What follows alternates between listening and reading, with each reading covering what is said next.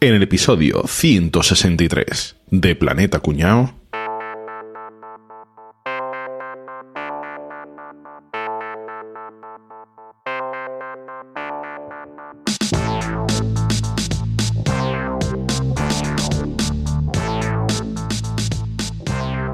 Boza, de verdad, me has dejado sin palabras. Te has superado. Os dije que esta iba a ser la mejor fiesta de los 90 que vais a ver en vuestra vida. Ya, tío, pero es que hasta te has comprado un Ford Fiesta blanco y lleva un jersey amarillo. Y lo de colgar de retrovisor muñequito de curro también ha sido un detalle. Bueno, ¿y dónde es la fiesta? Que yo no he visto publicidad de nada, no me había enterado. Eso es un secreto. Van a hacerlo en una discoteca para gente ya madurita. Mm, La que valora aquella música que era la buena, la, la de verdad. Oye, eh, no será el local cutre ese que está ahí delante, ¿no? Ese es. Aparco y vamos bajando. Bueno, bueno, bueno, Dios mío de mi vida. ¡Qué ambientazo! Acabo de ver un cartel con la gente que va a actuar. Dime que es una broma. no me acojones, ¿quién actúa? ¿Mecano? ¿Héroe del silencio? ¿Yamiro Cuey? No, no, no exactamente. Pero esta qué puta mierda, ¿eh? No te pongas así, que luego sale un imitador de Julio Iglesias que por lo visto lo clava. Worst teatrillo ever, ¿eh? La verdad es que no tenía ni chiste, ¿eh? Bueno, ¿qué pasa, chavales? ¿Cómo está? Pero, pero Capria, ¿qué haces, ¿Qué tío? pasa? Que yo que me he puesto una copita. Pero tío, que no son horas y además que esto es un día de diario. Que ya lo sé, hombre. Pero que por eso me he puesto un Valentine's Light. Venga ya, hombre. Un cubata light, ¿no? Hombre, claro, está igual de bueno, pero tiene la mitad de alcohol y así puedo grabar sin problema. Yo me aficiono también, ¿eh? Porque además esta tiene la mitad de calorías. Y oye, eh, todo cuenta. Una copa de Valentine Light con Coca-Cola cero son solo 56 kilocalorías. Jolín, es que tiene menos calorías que una cerveza o un vino. No me extraña que os aficionáis. Valentine's Light. Valentine's Light. Me cuesta creérmelo. Capria, ¿quién te ha visto y quién te ve, eh? Ay, pues con la mitad de alcohol y la mitad de calorías se me ve mucho mejor. Valentine's Light. Mitad de alcohol, mitad de calorías, todo el carácter. Bueno, ¿cómo están los máquinas? Lo primero de todo, ¿eh? Bueno, chavales, en el episodio 143, que fijaos, si ha pasado ya tiempo, ¿eh? Caray. Parece que fue ayer, pero ha pasado. No, no, pero escúchame, ¿sabes una cosa? ¿Qué? Que lo grabamos el 10 de mayo del 2022. ¿En serio? Qué barbaridad. Ah, sí, Justo sí. el mismo Hace día que estamos grabando hoy. Los cojones. Sí, sí, pero... Pero casi. Estamos grabando en marzo, pero bueno, está bien, está bien que sea. eh, Espérate, dame el polvorón.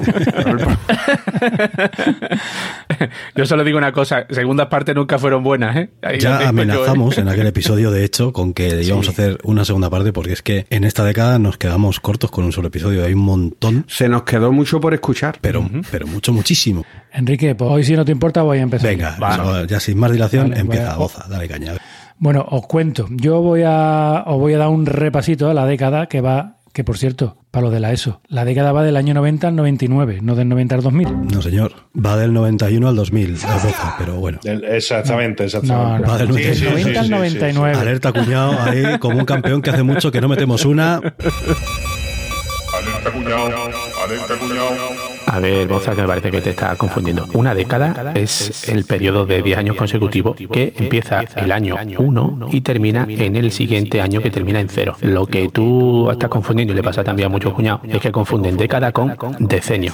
Que un decenio, eso sí, son 10 años consecutivos, pero no tiene por qué coincidir dentro de una sola década. O sea que no existió el año 0, sino desde la era moderna existió el año 1 hasta el siguiente año que termina en 0, eso sería la primera década. Tú, como lo de decenio y tal, te suena cosa romana de cuando tu época, pues por eso te habrás confundido.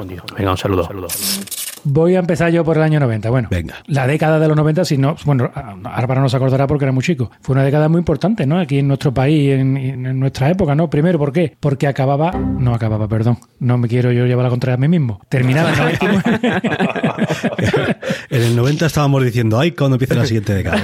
porque llegaba el temido año 2000. Se acercaba el cambio de siglo. A mí me lo va a El contar. tema El caos de los del efecto ordenadores, 2000. El efecto 2000. Exactamente. El 1 de enero del año 2000 estaba yo en Padul arreglando una base de datos en la fábrica de Puleva. Hasta las 12 de la noche que estuve. Fíjate tú, nos quedamos sin leche ahí por la mañana para desayunar. Pues menos mal que Capria no lo arregló. Eso. la vida, tío. bueno, pues es el nacimiento de la generación X, ¿no? Sí. ¿No? Este año fue el de la generación X, que son los padres de los millennials, ¿no? de, de hoy en día. En España, más que generación X, se llamó, o yo por lo menos prefiero llamarlo generación nocilla, porque fue la década de la, de la nocilla. Nocilla, qué merendilla.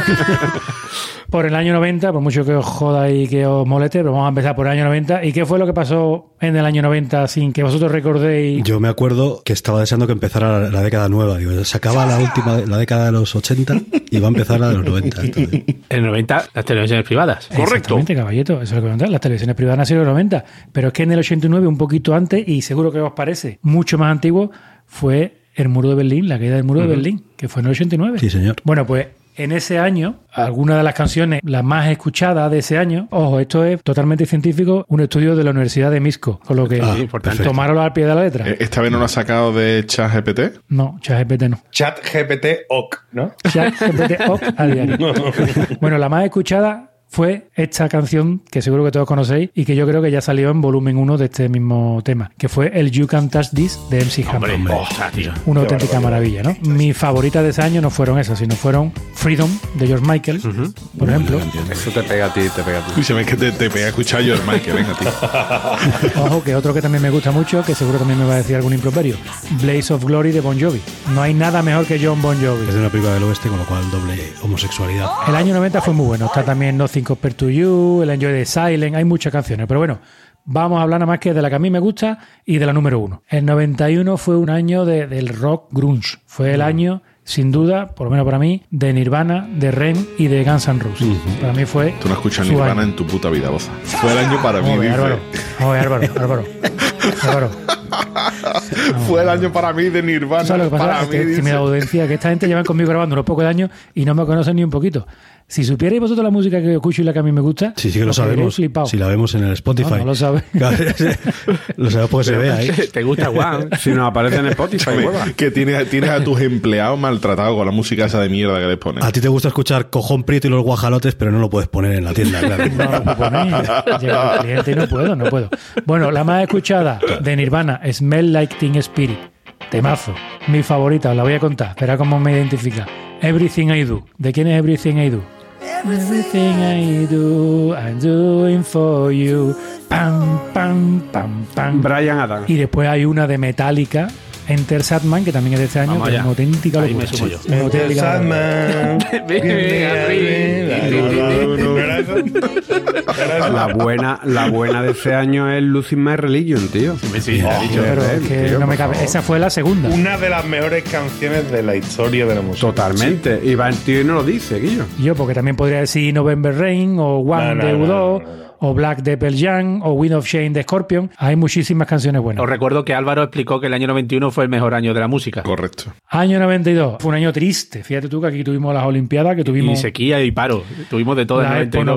92. Bueno, pero tuvimos todo eso cuando se acabaron las Sí. Olimpiadas y cuando se acabó la Expo. Pero mientras tanto, lo bien que nos lo pasamos. No como fue- ahora, que no tenemos ni sequía ni paro, ¿verdad? ¿Cuál es el himno de la tristeza, de la depresión? O sea, la canción más deprimente de la historia y que escribió y cantó un grupo llamado Radiohead, Creep.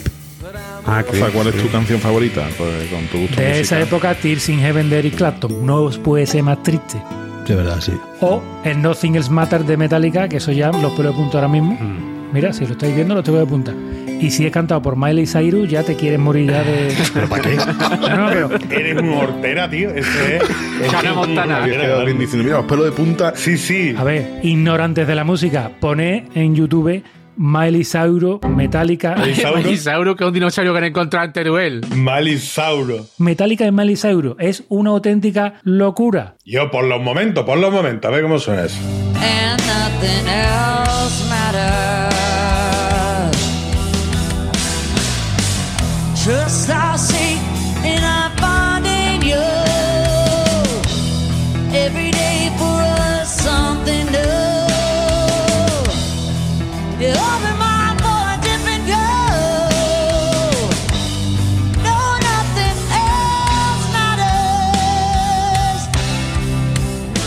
Una de las canciones más escuchadas de ese año también fue del padre de Miley Cyrus, de Billy Ray Cyrus, que fue I Keep Break Your Heart, and I Keep Break Your Heart. ¿Te acuerdas esa del bailecito? Todavía nos acordamos, sí.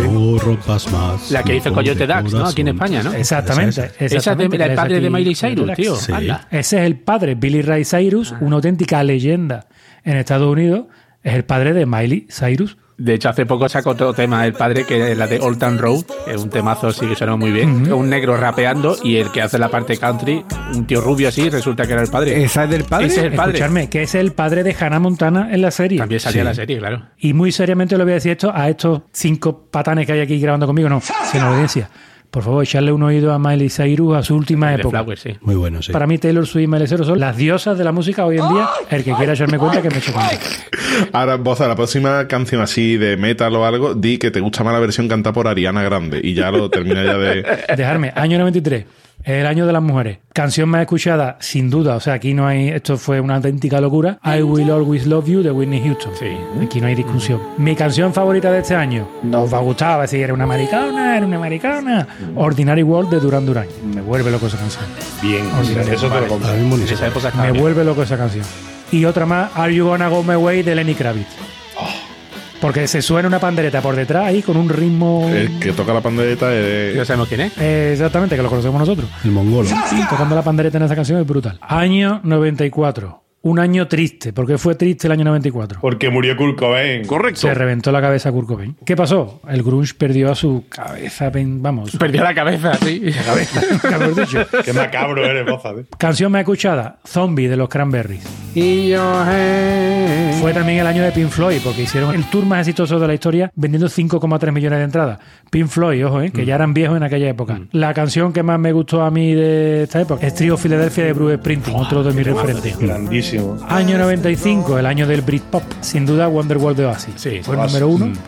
Y para mí fue la mejor canción de ese año. Es más, no voy a decir ni una segunda canción, porque es que yo creo que la segunda que voy a decir se vaya a cachondear de mí, entonces prefiero no decirla. Bueno, la digo, la segunda es Back for Good de Take That. Toma ya, Moreno. No, no pasa nada, Boza. En este episodio está saliendo del armario, pero no pasa nada, Julio. Tú tranquilo, que aquí está entre amigos. Año 96. El año 96 es la canción de la que yo hablé en la primera parte de este episodio, de la Macarena. Mi favorita de, de esa época, esta va por ti, Álvaro, Wanna Be, de las Spice Girls. Temazo. Año 97. Sin duda también hay una canción que destaca sobre todas las demás. ¿Qué película se hizo en el año 97? Que se llevó todos los Oscars y toda... Titanic. Titanic. Celine Dion, My Head Will Go On.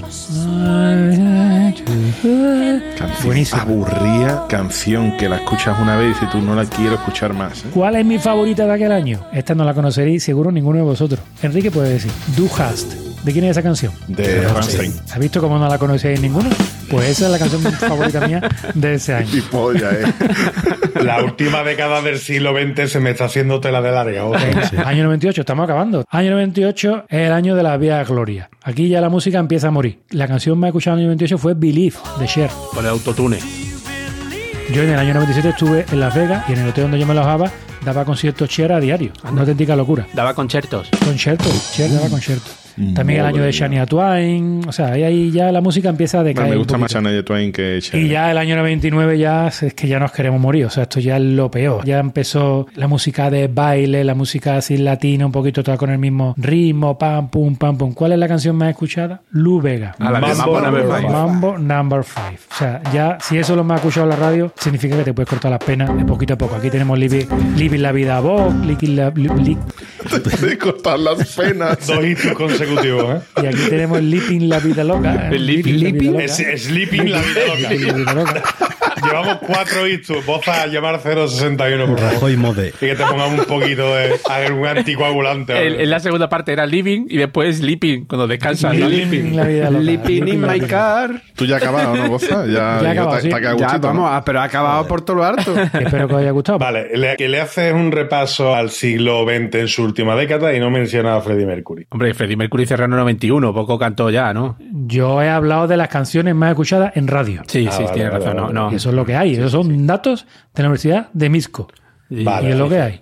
Si lo dice esa universidad, tú eres decano. ¿no? Eh, exactamente. Sí, pues os voy a contar otro estudio de la Universidad de Misco que demuestra que la mejor música electrónica de los 90 se lo debe todo a las Spice Girls. Ea, cágatelo ahorita. A ver. Me lo creo. Imaginaros tener un temazo de música electrónica en 1995, completamente diferente a lo que suena en las radios comerciales británicas y es tan diferente que al final las radiofórmulas le dan la espalda. Pero no deja de ser buena música electrónica y lo peta en las pistas de, de las discotecas de Ibiza. ¿Qué pasa? No consiguieron visibilidad en su país natal, en Reino Unido, pero los alemanes que visitaban las discotecas de Ibiza sí que se llevaron los singles a su país y allí un pelotazo tremendo. Hasta que esa fama que estaban ganando llegó de Nueva Inglaterra. Y la misma gente que le dio la espalda en la BBC le dice, oye, ¿por qué no reeditáis el single aquí en Inglaterra que estamos viendo? Que mira, tuvimos un error de daros la espalda y parece que esto va a gustar. Vale, vamos a sacar el single en Inglaterra de nuevo, pero con una condición. Lo sacaremos el día en la que las Spy saquen su segundo single a la venta, el de Seiyu en octubre de 1996. Y os preguntaréis, ¿por qué?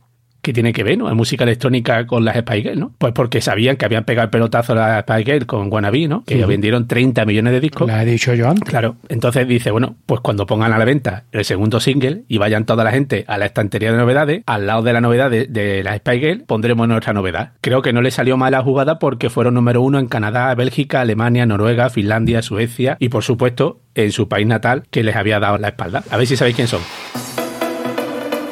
Oh. Fileless Insomnia. Insomnia, señor, buenísimo. Qué pastillero Rafa, ¿eh? Es que esa es mi canción, tío. Esa es mi canción. Capria, Capria se. Por la letra, ¿no?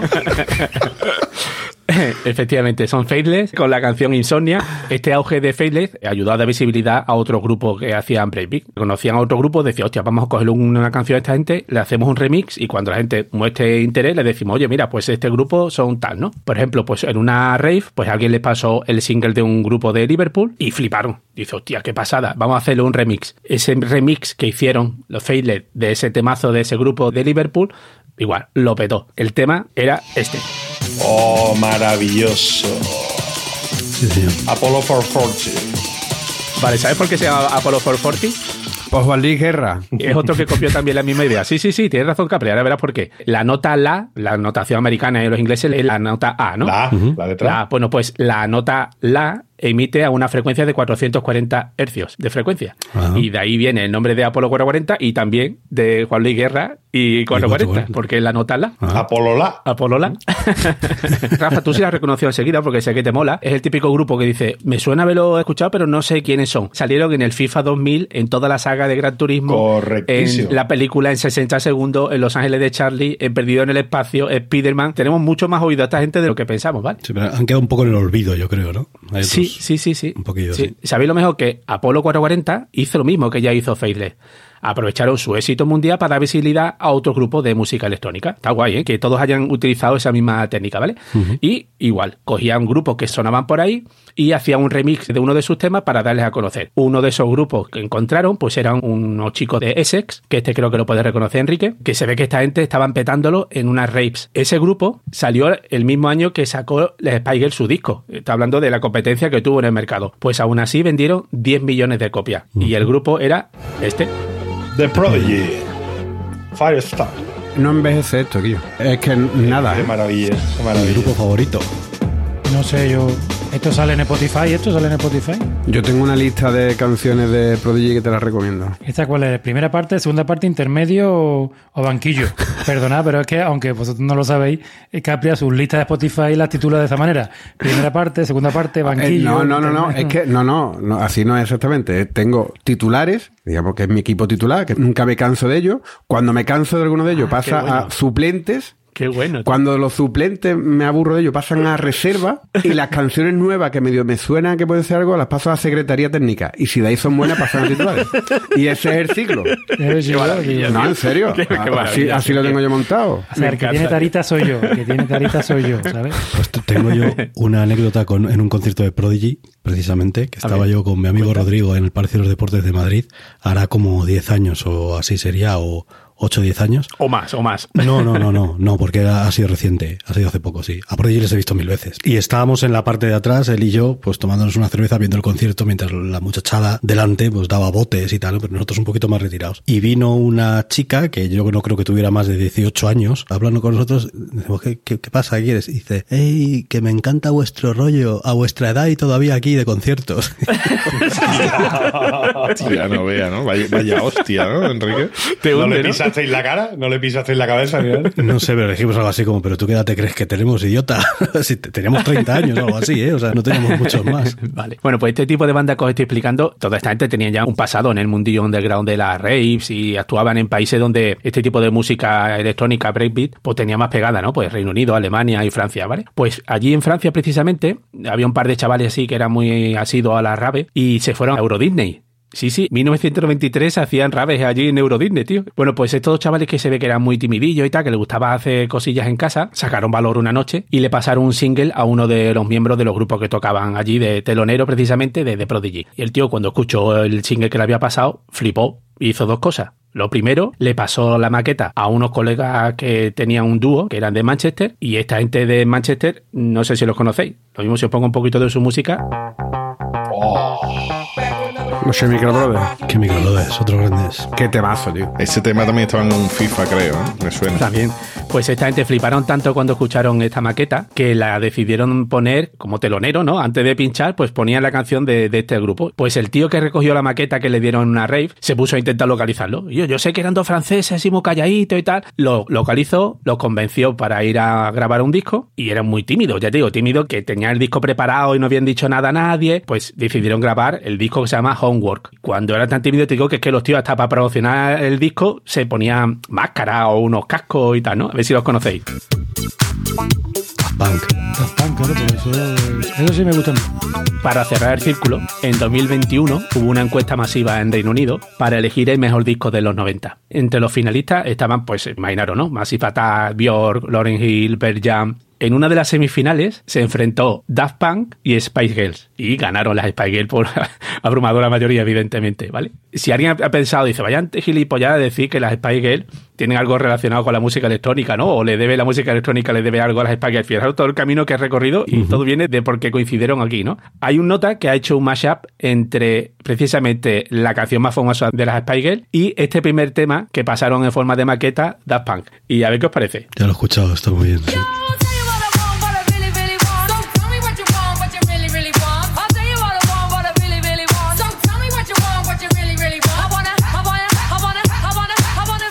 No, ya no puedo escuchar esta canción sin acordarme de un meme que hay por ahí de una tipa, que es una tiktokera, un Instagram o algo así, que empieza a cantar en el coche conduciendo, que canta esta canción. De gato. Bueno, escúchame, voy a contar una cosa que no recuerdo si hablamos en la primera parte, pero que es algo importante de la música de los 90, que era la ruta del bacalao. Si hablamos, si hablamos en su día. En la discoteca, sobre todo. hablamos. Venga, vamos con el tuit de arroba don Alfonso. Dice, el creador de la ruta del bacalao fue Carrero Blanco, que inventó el subidón. Se enfada Boza, que se enfada Voy Boza. a decir otro, venga, de mi amigo arroba Clean Pity Clean. Este de los que le gusta Boza. Dice, vengo de ver un concierto en el auditorio. ¿Y estaba Serrat? No, no, todavía se podía entrar. Serrat abrit. Todos los que ya peinamos canas o algunos Ojalá. que ya ni O eso. que os desearían. O algunos que ya ni eso. Hemos escuchado toda esta música de la que estáis hablando ahora en un formato que los que todavía no peináis canas ni habéis conocido, no tenéis ni puta idea de lo que era. Sabéis que existió, pero no lo habéis vivido ni conocéis la magia que tenía detrás. Esa combinación cinta de cassette Bolivic, eso no se pueden imaginar nada. Claro, no saben por dónde puede venir, ni la catástrofe que te podía suponer que se reliara al rodillo digo, y ¿eh? se saliera para fuera la cinta y eso pasabas un fin de semana entero intentando recomponerlo, si se rompía con acetona intentabas unir cachito con cachito, Ni que tenía que ver Fiso con la el cassette. fiso con, con la cassette, ¿verdad? Eso no lo han vivido y tampoco se pierden nada porque en verdad era una puta mierda. Estamos hablando de la cinta de cassette, ¿vale? Philips la comercializa a partir del año 62-63, lanza al mercado los primeros grabadores para cinta de cassette. Eso rápidamente llega a la mayor parte de los hogares, hasta el punto de que en el 65, solo dos años después, apareció la cinta magnética virgen, que yo leyendo esto me he hecho una pregunta, ¿qué cara hacía la gente durante esos dos años con la grabadora? Grababa en cintas antiguas, le ponían el celo. Ahí quería yo llegar. Ahí quería yo llegar. Yo cintas vírgenes, yo no he comprado hasta que yo ya era adolescente. Yo cogía cintas viejas de mis padres. Claro, ya claro, está. machacaba la El de gran éxito de Chiquetete. Chiquetete, chiquetete, exactamente. De mis rusos, ¿no? Y le grababa eso, eso. alguna canción de los 40 encima. Rocío Durca. Ahí todo el mundo escuchaba la música en el cassette, en el coche, en los reproductores que teníamos en casa y demás. El vinilo, en muchas casas, en muchos hogares, había un reproductor de disco. ¿no? Pero es que tú lo acabas de decir. Rafa, es que esa era la clave, que el cassette te permitía llevarte la música. Claro. Es que ese era un detalle. ese era- Claro, y tenemos que hablar del fenómeno Wallman. Ahora es que llevamos la música puesta en los móviles, pero esto no es nuevo ni muchísimo menos.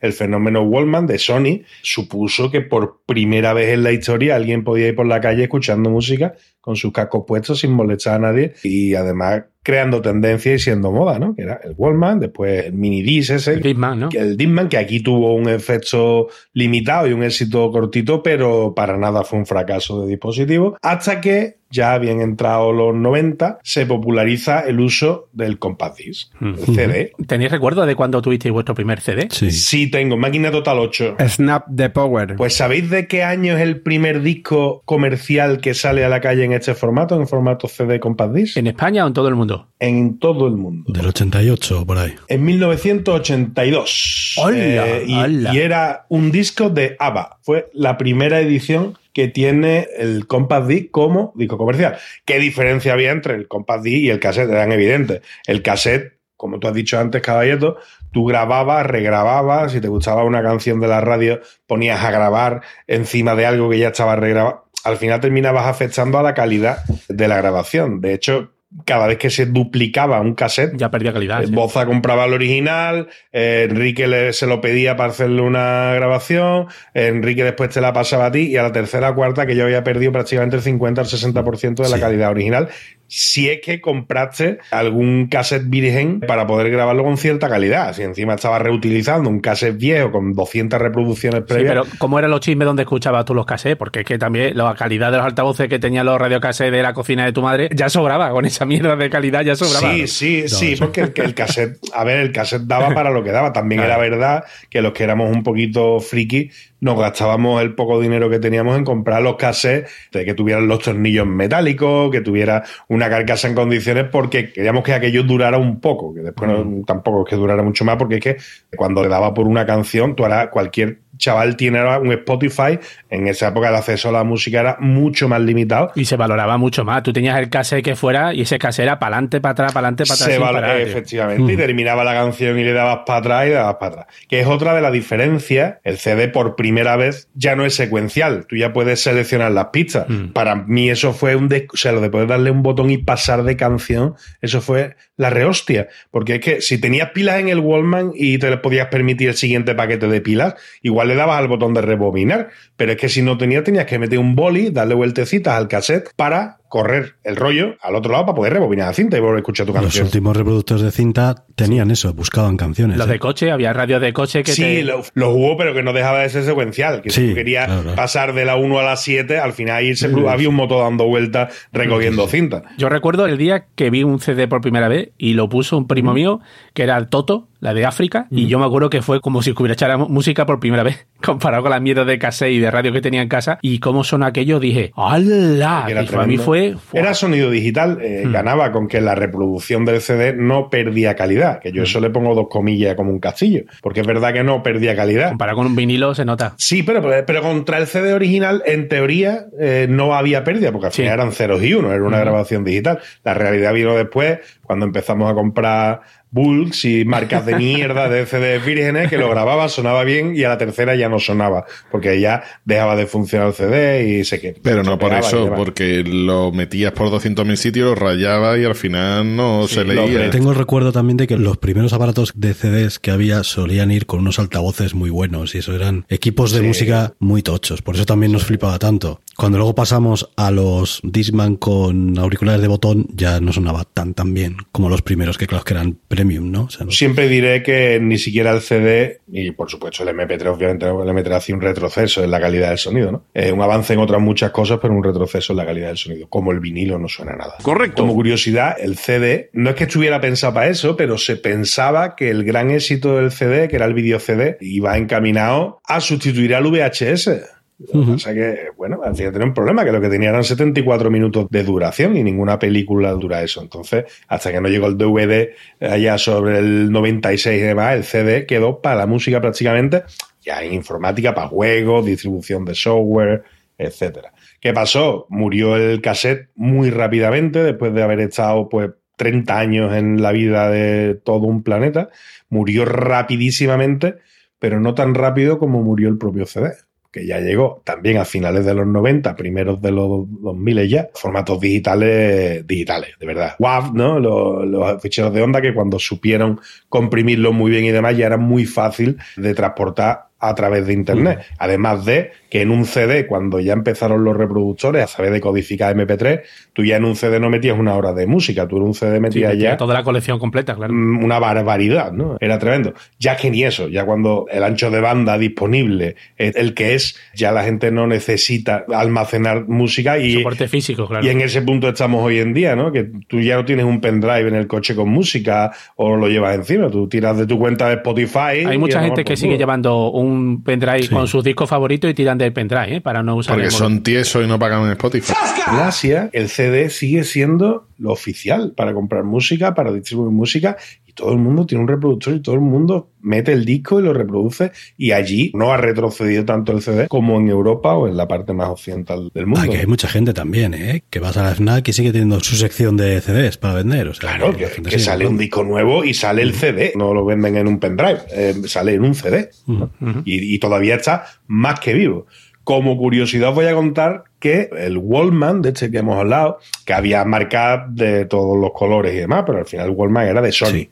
Auténtico. Con Philips en su momento, pero el Wallman era de Sony. Sony ha estado fabricando Wallmans hasta hace tres días prácticamente. Hace muy poquito que ha dejado de fabricar Wallman porque todavía tienen su público. Y el año pasado, en 2022, se produjo, y nadie entiende muy bien por qué o cómo, un repunte en la venta de cassettes tío, para la grabación de, de música y demás. Me imagino que será cuestiones de nostalgia o, vete tú a o saber. Pero ahí está, el formato cassette ha muerto, ha tenido ahí un- una pequeña segunda vida, pero está muerto. El CD prácticamente está muerto también, a excepción de Asia, y hoy en día, pues lo que todos conocemos, música digital. Os voy a contar un tuit también de escuchar música y, y algo más, ¿no? Que es de mi amiga arroba concejajala. Dice, quiero llevar a mi pareja a un concierto y me gustaría que me recomendarais una pareja. Hostia. ¿Tenía algún problema más que leí la canción? Yo, dentro de la música de los 90, hubo un... Es que no sé cómo llamarlo. Suceso, fenómeno que ocurrió justo a finales de los 90, entre el 98 y el 99. Pasó algo que fue súper importante y que de hecho está marcando toda la música actual. Pues ¿de dónde vienen estos lodos? Pues de aquí. De aquellos barros. Exacto. Pues os cuento, os voy a hablar de lo que fue la explosión de la música latina a nivel internacional. Explosión la que tenía que haber protagonizado. Si se hubiera explotado, no, No, lo no, estaríamos no, no. sufriendo ahora mismo. ¿eh? Primero os voy a decir una cosa, ¿vale? Que esa música, podréis decir lo que queráis, pero esa música, ahora mismo, pues yo, pues está bien. Ustedes como no salís, ustedes la escucháis en el coche y demás y pensáis, vaya puta mierda. Y que sí, con bastante razón. Pero después cuando tú estás allí, pues mira, pues eso se lleva para adelante. A lo que voy, la explosión latina empieza realmente a nivel internacional en el año 99, pero empieza de una forma muy diferente a como lo reconocemos la música latina hoy día. En el 99, digamos, la música latina, pues lo que se buscaba era incorporarla, ganarse a los latinos en ese momento, y entonces aquí lo que se buscaban eran crossover de la música latina y mezclarlo sobre todo con el inglés, que pudiera hacer un boom a nivel internacional. ¿De dónde surge? Al parecer está muy bien localizado que el momento que lo cambia todo en la industria discográfica fue en la fiesta de los premios Grammy del año 99, el veintitanto de febrero de 1999, hay una actuación de Ricky Martin cantando la Copa de la Vida y causó un impacto tan bestia en todo Estados Unidos, de búsqueda en internet, de un montón de cosas, de repercusión fue tan grande y mira que la canción en el 98 ya había sido el himno del mundial. Dos, un, dos, tres. Ale, ale, ale. Entonces, ¿qué pasa? Esto al parecer engancha mucho en Estados Unidos y en los discográficos estadounidenses que dicen, hostia, Es que la música latina engancha y no tienen por qué saber inglés. Y eso que ellos ya tenían, para Latina ya tenían a Latina Turner. Hombre, por supuesto, la Un mejor. siglo entero comiendo chocolatinas. ¿eh? Entonces, ¿qué pasa? A partir de aquí, que los productores discográficos se lanzan a buscar el siguiente éxito latino que revolucione todo. Entonces aquí, de hecho, se ponen como locos y sacan, esta es la canción que revoluciona todo el año 99. ¿Cómo es el título? Living la vida loca. Canta parte en español, parte en inglés. Hoy día ya sabéis que eh, ningún latino canta ya nada en inglés. Todo es en español. El que quiera que lo escuche. En Spanglish. Ningún latino canta nada ya. Porque lo que- Lo de español es mucho presumir. Bueno, lo que ustedes queráis. Y que lo que pasa en esta época, y justo además en este año, salen Jennifer López con canciones igual, que Jennifer López cantaba al principio todo en inglés y ahora todo en español, no sé si os dais cuenta. Shakira en ese momento cantaba en inglés, se teñía de rubio, ¿eh? no podía ser latina. Mar Anthony cantaba en inglés. Enrique Iglesias. Enrique Iglesias, ¿os acordáis con Enrique Iglesias? Os voy a poner algunas de las canciones de esta época, como por ejemplo... En ese momento Jennifer López saca el Waiting for Tonight. También el año 99. O sea, que fue totalmente la explosión de la música latina a nivel internacional. ¿Qué es lo que pasa? Pues esto era un momento de marketing en lo que se buscaba realmente que el público anglosajón, concretamente estadounidense, pues no podía disfrutar de una canción si no estaba en inglés. Partían de esa suposición. ¿Qué es lo que pasa? Que después de la actuación de Ricky Martin y los Grammy, de ver el éxito y que sobre todo en aquel momento en Estados Unidos ya se prestaba mucha atención a la cultura latina, los latinos que había allí, pues entonces a partir de aquí esto cambió mucho. Como ya hay plataformas, está internet que le permitía todo, pues a partir de ahí empiezan esta gente a colgarlo todo en español. Si quiere el producto discográfico que no me diga a mí cómo lo voy a cantar, lo voy a cantar yo como me salga a mí los cojones. ¿Qué ha pasado? Pues tía, pues gracias a Dios nos hemos liberado de tapujos y ahora todo se canta en español. Aunque algunas cosas como decía Rafa, parece que está cantando el tío con un mantecado en la boca. Como mi amigo Bad Bunny, que te voy a contar yo aquí un tuit, que lo voy a coronar después con una canción. Un tuit de arroba Don Quijoteac, que dice, lo de mi generación sabemos perfectamente que Elvis Crespo es infinitamente mejor cantante que Bad Bunny. Y lo digo... Suavemente, bésame. Esto no era tan internacional. Este tío, de hecho, la canción es anterior y claro, la, la música latina había llegado a España mucho antes. Pues claro, nos ha odio. Es que aquí no había que hacer nada. es un temazo Es un también. temazo, este se te mueve el culo sin tú creer. ni suavemente ni nada. Canciones de barra libre. Totalmente. Aquí estamos hablando muchísimo de la música de los 90 a nivel internacional, pero que es que esa década aquí en España también fue bastante gloriosa. Yo lo que voy a hacer, algo parecido a lo que ha hecho Boza, pero al estilo Joaquín Luqui, voy a hacer un pequeño repaso de canciones Guau, guau, de guau. grupos. Amigo Joaquín Luqui, JLNFM, y estamos celebrando lo que tú y yo sabíamos hace tiempo. Bangles, el grupo femenino americano que más vende en el mundo, vende también en España. Y más y más para gozar y gozar y gozar con Bangles. Guau, guau, guau, tú y yo lo sabíamos. Del 40 al 1. Vale, Esto va a hacer- ser 3, 2 o 1, ¿no? Exacto. Qué guay, tío. Voy a hacer Tío, un- cuando la- tenéis todo el mundo ese trauma cuando visteis por primera vez una foto de Joaquín Luqui. Con los pelos Cuando de ves por primera vez una foto de tu locutor favorito, es cuando dice, tu puta madre. Pues como cuando hacemos un directo y viene la gente y nos ve el jeto. A mí no me pasa. Bueno, pues yo voy a hacer un repaso, ¿vale? De canciones de grupos españoles que llegaron al número uno de los 40 principales. Obviamente me he basado en la cadena española más escuchada a nivel de música. Mm, Vamos a ver la evolución también que hay en la música española en esa década. Ya os digo una cosa, Luz Casal y Alejandro Sanz salen prácticamente cada año, ¿vale? O sea que llegará un momento en el que no los cite, ¿vale? Esos dos, porque es que son cansinos a más no poder. Te voy a contar yo un tuit de mi amigo John Viene. Dice, ir a tirarte de un puente porque no puedes más de la desesperación y encontrarte a Alejandro Sanz cantando. Te tiras dos veces. ¿no? Pues no estoy de acuerdo. Ahora lo vamos a ver, ¿vale? A Álvaro le gusta. Sí, sí, es un tío que siempre me ha gustado sus canciones y demás. Le tengo un asco que no le puedo ni ver. Mira, Alejandro Sanz de esta década, yo creo que es el mejor Alejandro Sanz de todo, pero con muchísima diferencia. Los 90 empiezan con el primer número uno patrio, que seguro que va a sonar a 1, ¿vale? Que es Hombre G y su Voy a pasármelo bien. Guau, eso de los 90, tío. Qué bueno. Me parece mucho más antiguo, tío. Eso es de principio de los 90. Muy primero, ¿vale? 90, claro. Sí, sí, muy principio. De hecho, es el primer número uno de 1990, ¿vale? Y es, y es Ajá. patrio. Pero vamos, que durante ese año hay otros grandes de la música nacional que alcanzan también la cima, como Luz Casal, como ya he dicho antes, ¿vale? Con su No me importa nada. No me importa nada. El corazón de Tiza de Radio Futura. Y Tan Tan Go con Espaldas Mojadas. Ahí voy cruzando el río. ¿Eh? Que te quiero. Me voy a adelantar, no sé yo si este señor va a salir. Un tuit de mi amigo arroba guanchopmr y se deja ya de imitar a Darth Vader. Soy Joaquín Sabina. Ah, va. Sale, sale. Sale también. Sale también en esta lista, por supuesto. No va a salir Joaquín. Vale, por lo que decía. En el 91 entra fuerte uno de los grandes grupos de, de esta década, que es Héroes del Silencio. Entre dos tierras. Buah. Buah. ¿Vale? Fue el primer top español del 91. No fue el único tema que subieron al número uno, sino que hasta tres canciones de Héroes del Silencio subieron al número uno de los 46 años. O sea, ese fue, yo creo, su año top. Su momento. Pero también llega al número uno Emilio Aragón con Cuidado con Paloma, que me han dicho que es de goma. Es que ese disco debió de vender, tío, pero... Es que lo petó mucho ese disco, sí, sí, pero mucho, mucho. Pero ya no es que venda, o sea, que esta llegó al número uno de los 40, Sí, sí, sí. ¿vale? Es que también Sergio Dalma con Bailar Pegados, con Galilea con las dos, ¿vale? Y Alejandro Sanz con El Pisando Fuerte. Ahora, eso sí, este año acaba con esta canción como número uno. Madre mía. Cierre discotecas. Como bien ha dicho Caballeto, el chiquilla de Seguridad Social es cierra discotecas por excelencia, pero es un temazo, ¿vale? O sea, eso no me lo puede sí. negar nadie. Es pájaros de barro, tío. El cierra discoteca es pájaros de barro. También aparecerá posteriormente aquí. Os he contado alguna vez mi teoría de que pájaros de barro va de cagar. Cuando escuchéis la letra, O puede ser, ahora puede sopla ser. el viento. ¿No os Hago pasa a veces pájaros cuando te sientas en la taza y prrr, se te escapa un pedo al abrir las carnes? El peo viene antes que el premio.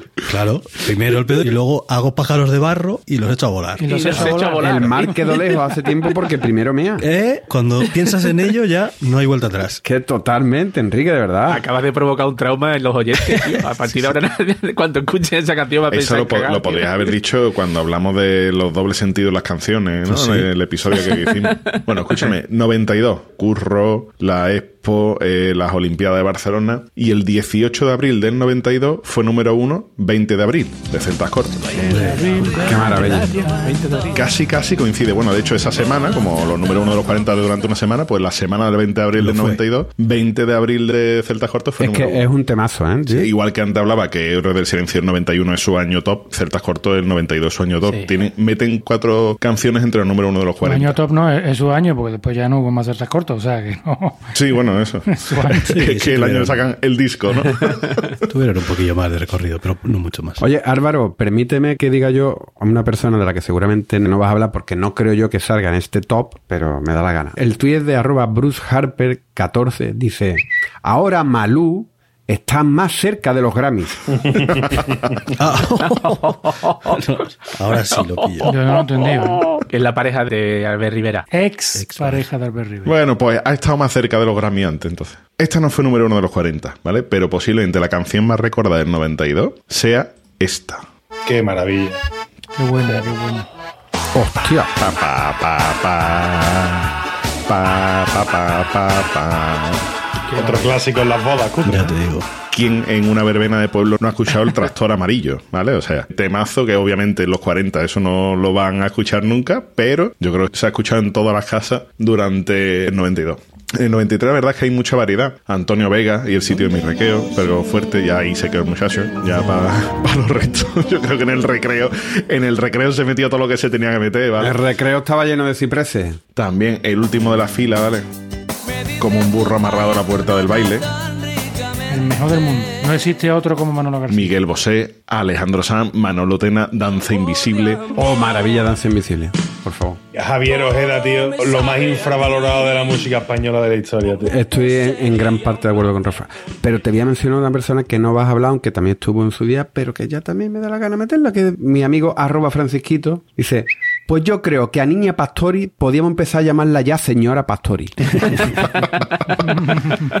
En el 94, el pop de Amistades Peligrosas llega por primera vez al número uno con Me Haces Tanto Bien. Digo lo de pop no porque esta gente era lo más parecido a, a follar en un videoclip. ¿no? No, no, y es que esa canción, me haces tanto bien, el que escribe la canción, la idea se le ocurre, estaba viendo una película porno y dijo, nota, hostia puta, que se me ha ocurrido una cosa.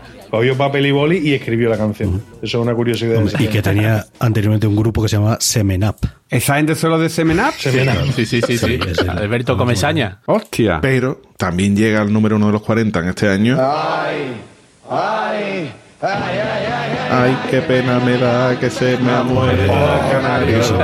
Ay, qué pena. Los chanclas fueron número uno de los 40, no solo con esto, ¿eh? O sea, con otras canciones en otros temas, en otros años anteriores también fueron número uno. Ahora, que es verdad que esta no era española, pero si hay una tía que lo peta en el 94 es Laura Pausini, que mete La Soledad, Se Fue y Amores Extraños entre los número uno de este año. En el 95, las tres canciones que más tiempo aguantan en los números uno son Entre mi recuerdo de Luz Casal, Iberia sumergida de Héroes del Silencio y Sin llave del último de la fila. Y en el 96 irrumpe uno de esos grupitos que marca estilo, el flamenquito fusión de Ketama.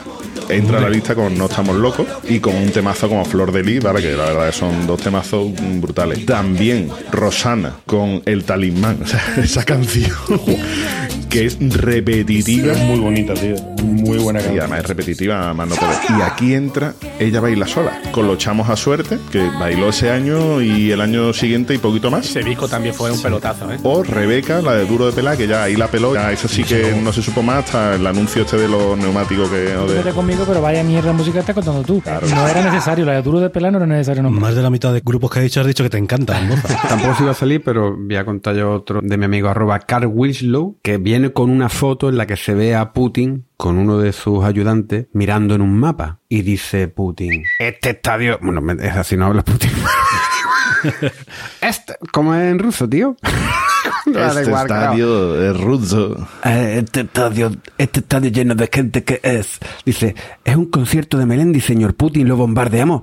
No, no, déjalos que sufran.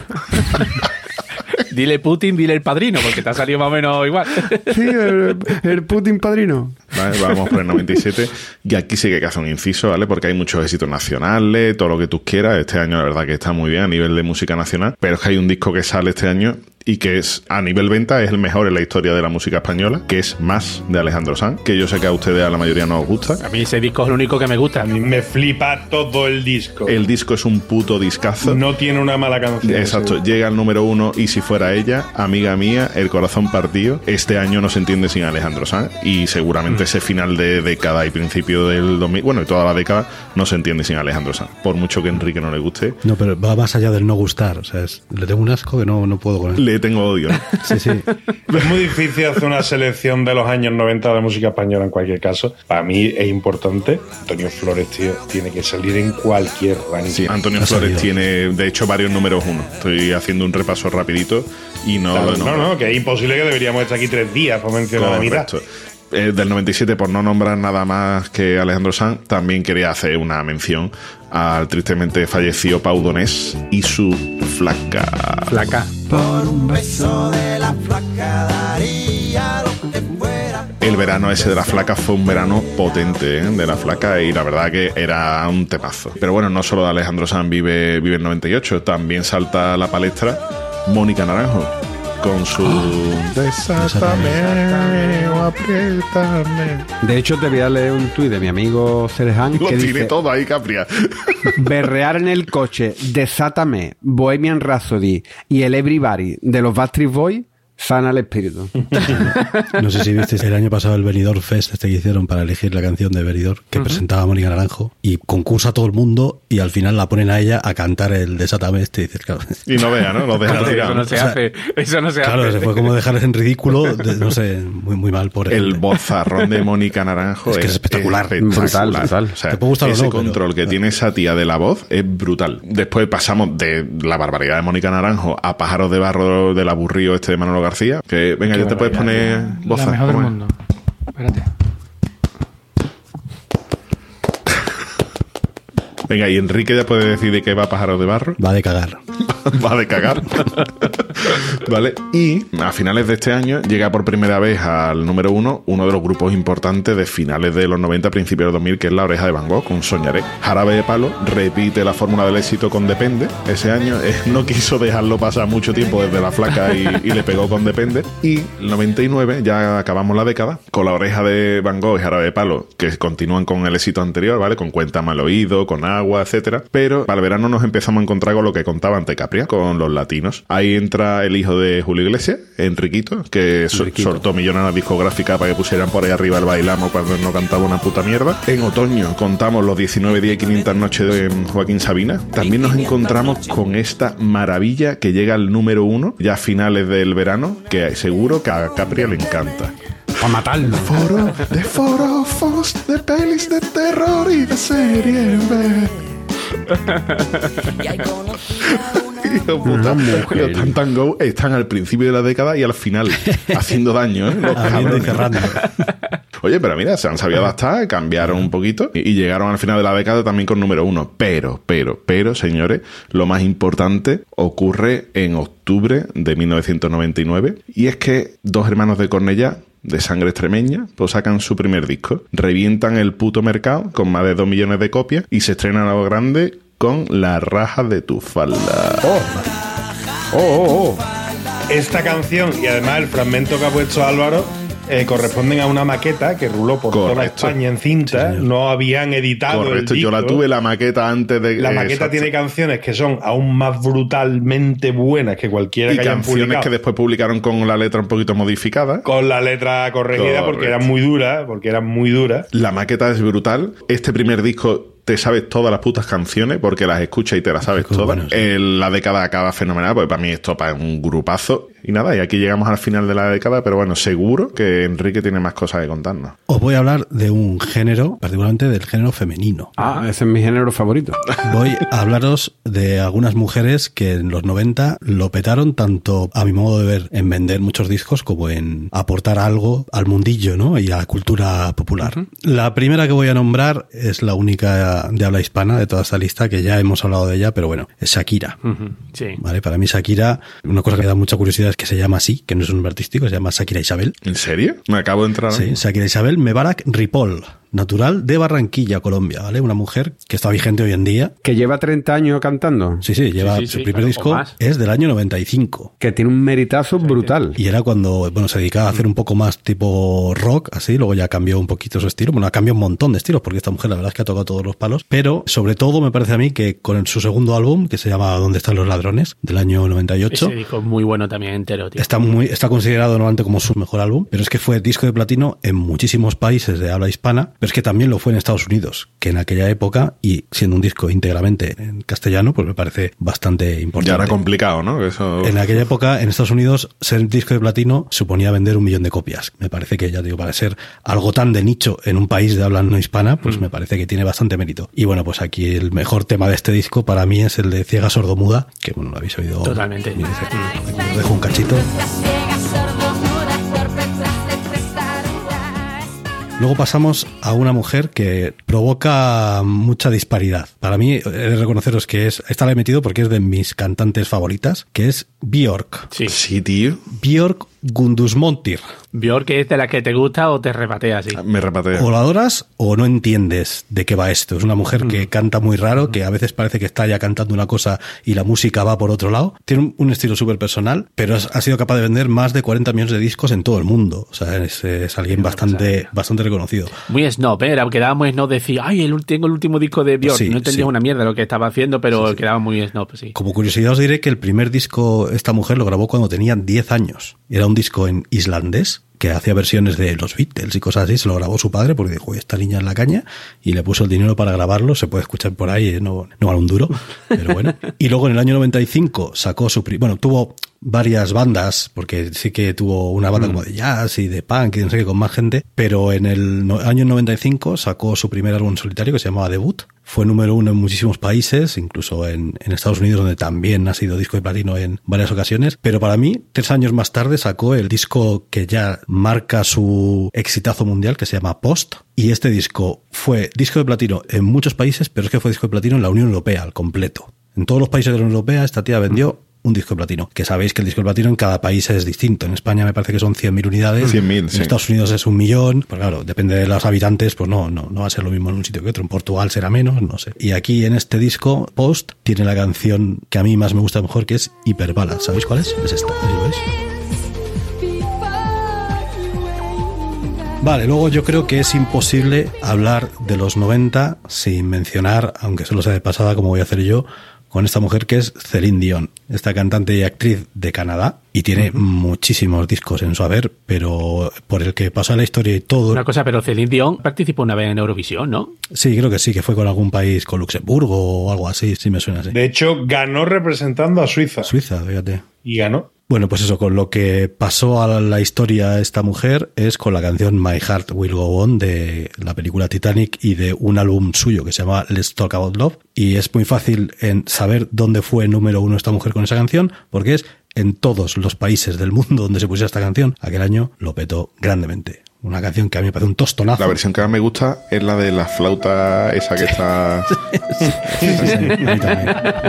Esa es la versión que más me gusta de esa canción. Luego otra mujer que definió un estilo que muchas hoy en día han copiado es María Carey. Te voy a contar un tuit de María Carey. Voy con el de arroba Celeján. Dice, si te acercas un polvorón a la oreja puedes escuchar el sonidito de María Carey.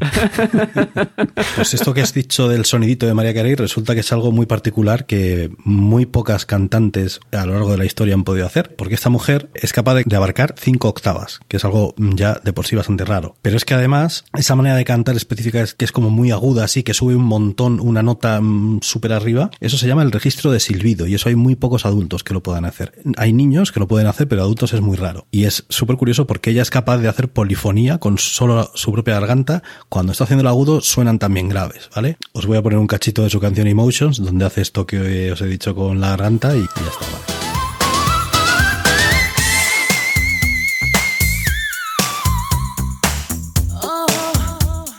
Una curiosidad porque realmente ella puede cantar así porque tiene nódulos en las cuerdas vocales desde que nació y resulta que no le provocan ningún tipo de problema, pero puede llegar a estos registros porque tiene las cuerdas vocales como enfermas. Tiene puesta la cejilla, ¿cómo? Hace así la cejilla, ¿no?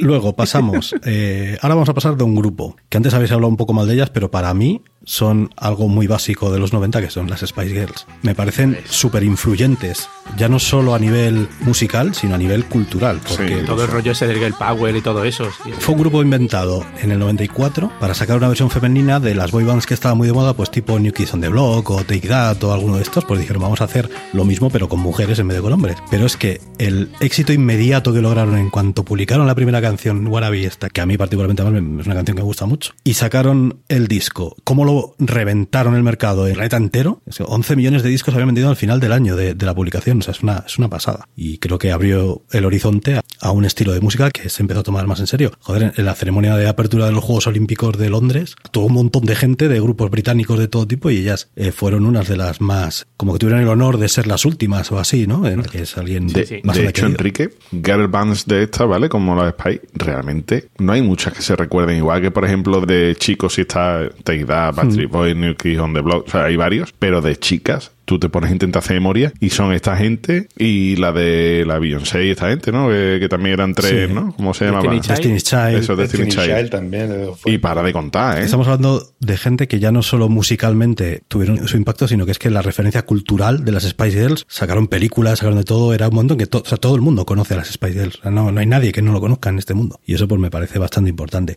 Como la siguiente chica de la que voy a hablar entra en la década justita porque su primer sencillo es del año 98 que era Baby One More Time de Britney Spears. El petardazo que pegó esta, esta mujer en los 90. Estamos hablando de el clásico ejemplo de un muñeco roto, una muñeca rota en este caso. Petardazo que pegó el padre, ¿no? Claro, una mujer que ha tenido una vida bastante triste, a mi modo de ver, pero bueno, el impacto que tuvo cuando esta chica con 17 años sacó el vídeo este de Baby One More Time, igual, éxito a nivel mundial inmediato, que vendió 30 millones de copias de su primer disco nada más Qué salir al mercado. Y lo que supuso que además salieron muchas que la imitaban, pues tipo Cristina Aguilera o como intentando buscar este éxito que ninguna ha logrado la relevancia también que tiene esta mujer, que es igual. O digo lo mismo que con las otras, todo el mundo conoce a Britney Spears y todo el mundo ha escuchado alguna vez alguna canción suya, ¿no? Y posiblemente ahora que habla de Cristina Aguilera, pues, Cristina Aguilera tiene muchísimos mejores registros de voz y demás que Britney, pero la relevancia que tiene una no tiene nada que ver con la otra. Sí, sí, sí. Y bueno, Britney Spears, la verdad es que el- luego estos temas que ha tenido legales con su padre, que la ha tenido esclavizada durante años, Tela, ¿eh? esclavizada literalmente hablando, La historia es para conocerla, ¿eh? actuando Sí. en Las Vegas sin poder ella hacer nada para no hacerlo, bueno, ha sido un poco heavy, pero bueno. Y bueno, ya la última de la que voy a hablar, la que me parece que para mí, aunque musicalmente no me gusta, pero me parece que es sin duda alguna la emperatriz de los 90, la número uno, la reina del martes santo, es Whitney Houston. Whitney Houston. creo que es indiscutible. No solamente era cantante, era actriz, era compositora, era empresaria, era modelo y todo lo que tocaba lo hacía bien y todo tenía éxito. Lanzó siete álbumes de estudio y tres bandas sonoras y 53 sencillos, de los cuales 11 fueron número uno en la lista Billboard. Prácticamente canción que sacaba, canción que iba al número uno y a vender. Pero bueno, por supuesto, su canción que todo el mundo ha escuchado una vez y que todo el mundo recuerda es la de I Will Always Love You del guardaespaldas. Esta canción ha sido el sencillo más vendido en toda la historia de la música, cantado por una mujer. Es la banda sonora más vendida de todos los tiempos, con 45 millones de copias. Y esta mujer en el año 2001 firmó el contrato con el salario más alto de la historia hasta el momento para una mujer. Pasó a cobrar ella con la discográfica Arista 100 millones de dólares. Lamentablemente, pues esta mujer eh, falleció en el año 2012. Pena, tío. Se qué pena. gastó 110 en alcohol y en drogas. Sí, pena, también tío. es otro ejemplo de muñeco roto que no supo llevar bien su éxito. Pero creo que es innegable lo que esta mujer aportó al mundo de la música porque probablemente Hombre, muchas de las cantantes famosas de hoy en día, tipo Ariana Grande, Dua Lipa, todas estas, empezaron a cantar influidas por esta mujer. Lo que ha influenciado es una barbaridad. De hecho, incluso artistas diferentes, por ejemplo, Beyoncé, Beyoncé, yo creo que siempre su ídolo ha sido Whitney Houston y en ella se ha inspirado, aunque ella ha hecho una música algo diferente, bueno, algo no, muy diferente, ¿no? Os voy a contar un tuit de arroba. Dice, yo crecí en un entorno maravilloso. Whitney Houston no era yonki, Michael Jackson no era pedófilo y Milli Vanilli triunfaban. qué pena, tío. Que es verdad. Bueno, Capri, pues a lo mejor puedes seguir ya con el bis directamente. Ah, sí, tío. Sin más. Pues Sí, yo sí. venga, pues nada, vamos a seguir que alguno queda, alguno queda, venga. Venga, vamos con el primero de arroba Klausman. Comprendo a los secuestrados. Yo una vez fui en un BlaBlaCar con todos los éxitos de Gloria Estefan. venga, vamos con el siguiente de arroba Mulacam. Última hora. Joaquín Sabina consigue echar el gargajo que tenía en la garganta desde 1987 y ahora canta como Joselito. Venga, vamos con el siguiente de arroba Erpali. Dice, hay dos Españas. La que piensa que lo de Ricky Martin y el perro fue nocilla y la que cree que ocurrió con mermelada. es verdad. Habrá gente que nos esté escuchando que no sepa ni de qué estamos hablando. Pues que busquen Ricky Martin, perro, mermelada o perro, nocilla. Sorpresa, sorpresa. Sorpresa, sorpresa lo que voy a encontrar. Venga, vamos con el siguiente de arroba La Pijortera. Me gustaría tener el cuerpo de Jennifer López, pero vive lejos y es delito. Este es de arroba tuan. Dice, abucheáis a Enrique Iglesias porque es el hijo preferido de papá. Muy fino. Vamos con este de arroba John Viene. Porque me dejaste. Por tu obsesión con las canciones del verano. Podemos volver a intentarlo. He cambiado. Lo siento. Estoy con un ejecutivo de Wall Street. Ahí está. Ahí está. Se la llevó el tiburón, el tiburón. Madre mía, tío. Qué cosa más mala. La- lo reliado que la ha llevado. ¿eh? Ah, es buenísimo, ¿eh? que cada vez los tweets son ya más, me, me requieren más registro. ¿eh? Entonces está convirtiendo ya en algo muy complicado. Venga, y terminamos con este de arroba ninja repollo. Me encanta Madonna. ¿Y qué es lo que más te gusta? Es Disma. Este no lo entendí. Tampoco. Madonna, la canción Ah, de Madonna. Ah, me encanta Madonna y no te dice ritmo. Ah, vale. Bueno, pues hasta aquí los tweets de los 90. Muy bien, pues venga, una maravilla, como siempre. Vamos a dar el autorreverse y nos vamos despidiendo ya. Así que venga, Álvaro, Adiós. boza. Buenas noches a todos y espero que mi parte os haya gustado porque la de esta gente vaya truño, vaya cosa pesada que yo. Rafa, Pedí una segunda parte después de los 80, pero no voy a pedir una tercera parte porque lo que viene no Ya a otro tema, ¿eh? A otro tema. caballito. Pues yo me despido hoy con una frase de un temazo de los 90 que habéis mencionado y que decía: Todo arde si le aplicas la chispa adecuada. Muy bien. Capria. Pues yo me voy a despedir con una canción que no ha salido ni en este episodio ni en el anterior. En el anterior creo que no salió, en este de luego no, que era mi favorita de esta época, que era la de Deja que te cuente, para que tú veas, no voy a hablar de trabajo ni tampoco de la escuela.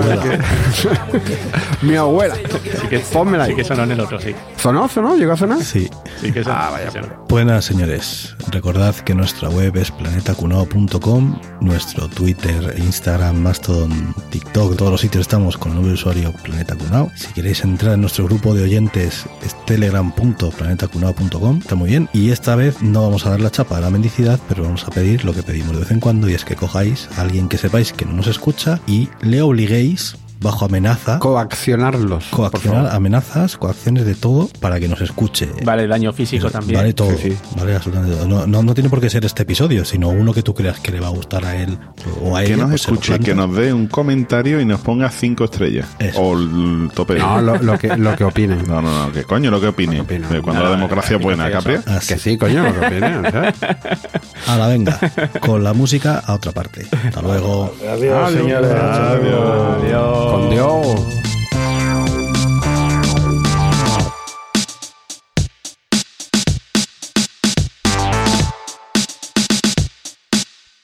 Boza, de verdad me has dejado sin palabras. Te has superado. Churrita. Esto es un teatrillo, Perdona, Ya ten- perdona, perdona, que yo creía que ya habíamos Ya- empezado ya el episodio, tenemos cierre, ya tenemos cierre. Primer Ya, ictus ya, de ya, la ya. noche, primer ictus.